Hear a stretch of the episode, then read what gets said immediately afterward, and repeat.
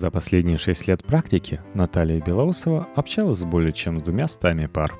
И этот опыт позволяет поставить под сомнение красивую фразу Льва Николаевича о том, что каждая несчастная семья несчастлива по-своему. На самом деле, количество конструктивных и деструктивных паттернов поведения очень даже ограничено. При условии конечного количества факторов, формирующих личность, психология намного больше напоминает математику, чем вы думаете – и уж точно есть вещи, которые можно вынести за скобки в большинстве уравнений. Естественно, все индивидуально, но в среднем женщина более эмоциональное существо, которому на то, чтобы прийти к логичным выводам, требуется больше времени. За промежуток между чувством и мыслью она успевает наломать дров и испортить коммуникацию. В свете неопытности и особенностей воспитания некоторые девушки живут исключительно в этом промежутке. Времени рассуждать у них никогда нет потому что настигает очередная эмоция или фантазия, и цикл начинается сначала. А вот мужчины скорее скучны и по природе не склонны строить внутри себя воздушные замки и комфортнее живут в геометрически простом мире внешне очевидных реалий. Чтобы выйти из сумрака, женщине стоит приучиться тормозить свои эмоциональные процессы и форсировать мыслительные, а на первых порах хотя бы бездумно следовать правилам от тети-психолога. Первое правило – каждую минуту помните, чем цель ваших отношений с мужчиной? У нормальных людей цель отношений – обеспечить максимальный комфорт на длительное время, то есть сделать счастливым себя и партнера.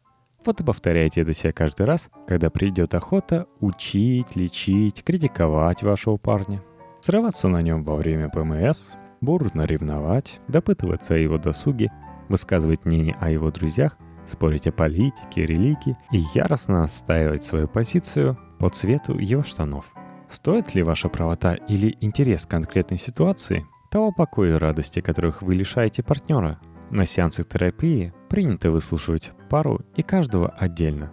Так вот, не вдаваясь в антиэтичную конкретику, но соответствуя духу свободы, электронного журнала «Метрополь» можно сказать, примерно две трети источника конфликта описывается схемой Баба придумала проблему на ровном месте и раздула отсутствие реакции на нее мужика до масштабов трагедии. Второе правило — хвалить его. Если, по вашему мнению, он не стоит похвалы и все делает криво, какого черта вы вообще делаете рядом с этим лузером? Уходите, не продлевайте агонию друг для друга. Вспомните только что озвученное первое правило. Не будьте для него ни сварливой мамой, ни строгой начальницей, ни капризной дочкой.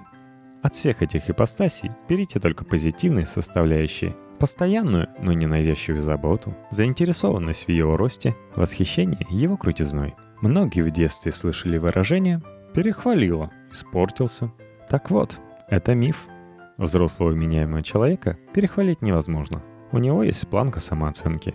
И хвалить не значит льстить. Это значит смотреть на него с желанием видеть хорошее. Похвала приятна всем, не возьмете на вооружение вы, найдутся более умные люди, с которыми он станет общаться. Третье правило – не унижайте его и не скандальте на людях. Выяснение отношений в публичных местах – табу, потому что публичный имидж респектабельного и надежного для мужчины намного более важен, чем для женщины, которая при текущем общественном строе все еще может позволить себе быть красивой легкомысленной пустышкой. Когда половинка – самое доверенное лицо – начинает подрывать авторитет мужчины перед его друзьями, коллегами или толпой в метро, это воспринимается как нож в спину. Такое часто прощается, но никогда не забывается. Заставить мужчину потерять лицо – один из самых грандиозных стратегических просчетов женщины в отношениях. Вам это аукнется, не сомневайтесь. Так что подождите с претензиями до дома. Заодно и остыньте, осмыслите их, вспомните первое правило. На то оно и первое. Четвертое правило звучит почти по-научному. Не используйте в обращениях к нему диминутивов. Ромочка, птенчик, котенька, заяц, Мася и лапуля – это не то, кем ваш парень себя видит в мечтах. Это как если бы он начал вас звать «Мать», «Подруга», «Рядовой Джейн», «Супербуфера» или «Мисс Минет 2014». Представили? Забудьте об уменьшительных суффиксах навсегда. Ласкательные приберегите для особо удавшегося секса. Пятое правило. Поддерживайте его начинания, даже самые идиотские.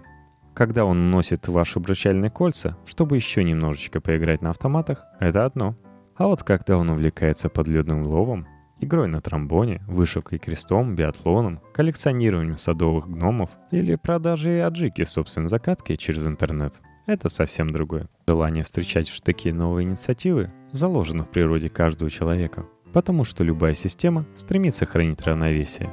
Но тут вам придется быть умнее природы. Исходите из реалистичной оценки максимального возможного ущерба вам лично и общесемейному благополучию.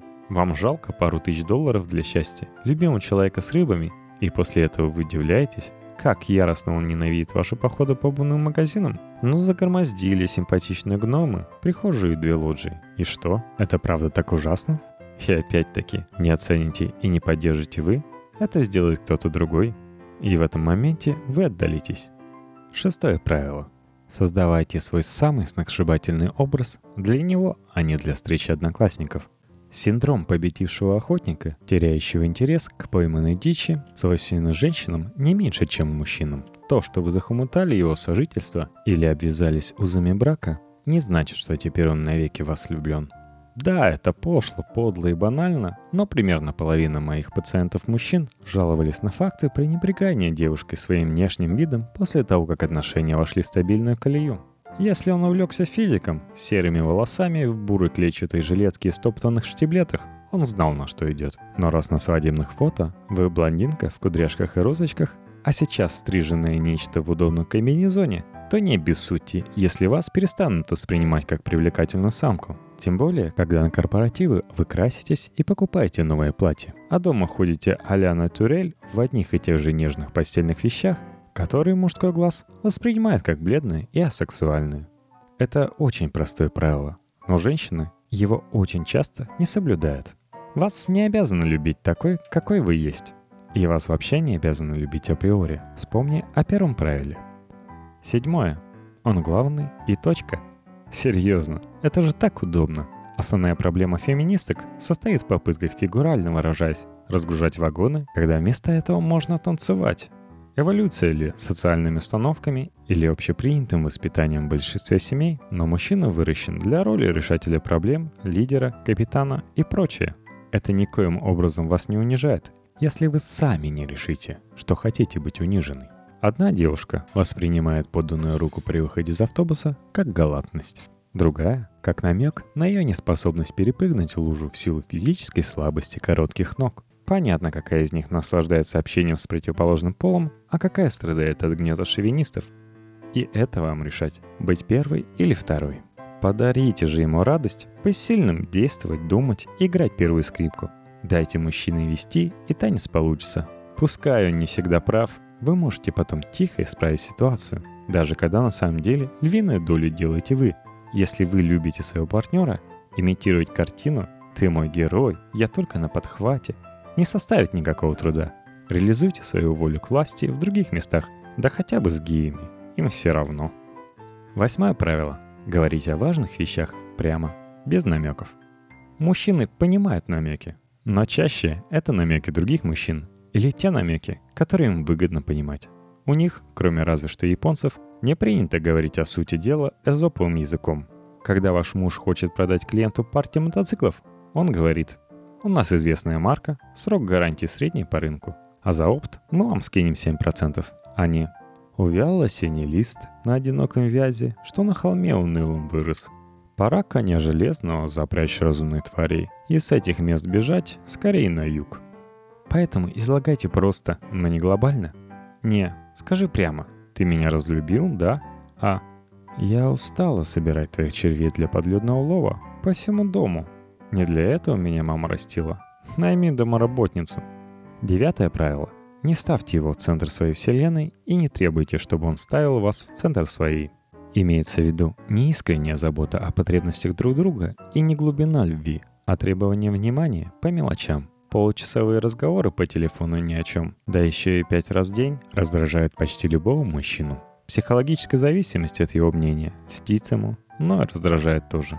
Поэтому не пытайтесь официально посвятить ему свою жизнь. Это здорово пугает. А упреки в невнимательности в совокупности с бессодержательными эмоциональными проявлениями очень быстро утомят его. А вы останетесь плакать и восклицать «Неблагодарный! Я отдала ему всю себя! Вся вы даже себе не нужны, будем честны!» И уж ему-то явно разумно предлагать самые лакомые части.